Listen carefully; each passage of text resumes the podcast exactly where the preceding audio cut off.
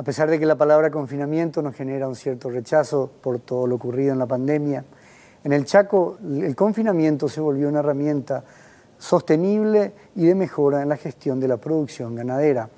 Esto se debe básicamente a que por un lado, a través del confinamiento, los campos pueden aguantar la carga de los animales en los periodos críticos y de mejora, porque básicamente produce y genera un mejor rendimiento en la productividad del ganado.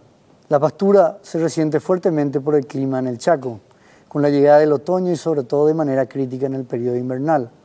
Por otro lado, hay que tener en cuenta cada vez más las inclemencias climáticas que alteran los ciclos esperados de años anteriores. El año pasado, en muchas zonas de la región, la sequía llegó a durar hasta 10 meses. Esto genera un problema serio en la hacienda, ya que el campo no soporta la carga de los animales, tanto los que necesitan terminación así como los de recría. Con la terminación nos referimos a la fase dedicada al engorde intensivo del animal, es decir, el estadio final donde se necesita que el animal adulto gane peso para poder ser enviado a la faena y obtener así el mejor rendimiento posible. Este proceso se corta drásticamente si justo coincide con el periodo crítico mencionado. Es por ello que el desarrollo de la agricultura y sobre todo la plantación de maíz en el Chaco vino a permitir que el confinamiento sea posible para muchos ganaderos.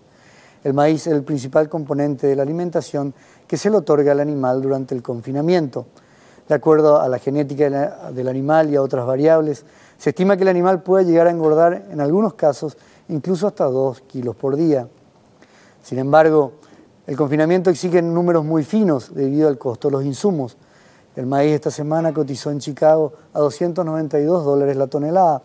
En lo que va del año se registra por lo tanto un incremento del 46% en el precio, lo que implica un desafío financiero enorme para el productor. Lastimosamente aún no se cuenta con datos precisos sobre la cantidad de área sembrada, así también como la producción y los rindes estimados para el maíz en el Chaco. Pero ciertamente en la medida que la agricultura y que el maíz vaya creciendo y se vaya desarrollando en el suelo chaqueño, esto va a favorecer que estas herramientas puedan seguir incrementándose en la producción ganadera.